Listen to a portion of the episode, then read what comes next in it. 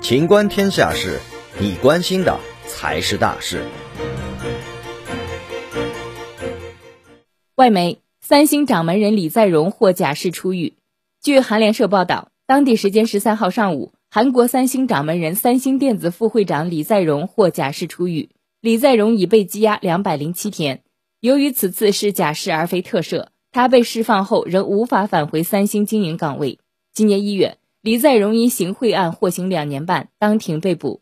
法院认定李在镕向朴槿惠及其亲信崔顺实行贿八十六点八亿韩元，约合五千一百万元人民币。以换取政府支持他继承三星集团经营权。八月九号，韩国法务部宣布，在综合考虑全球经济、国家信用风险等各项条件后，决定假释李在镕。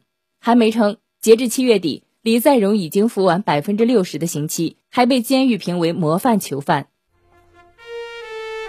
本期节目到此结束，欢迎继续收听《秦观天下事》。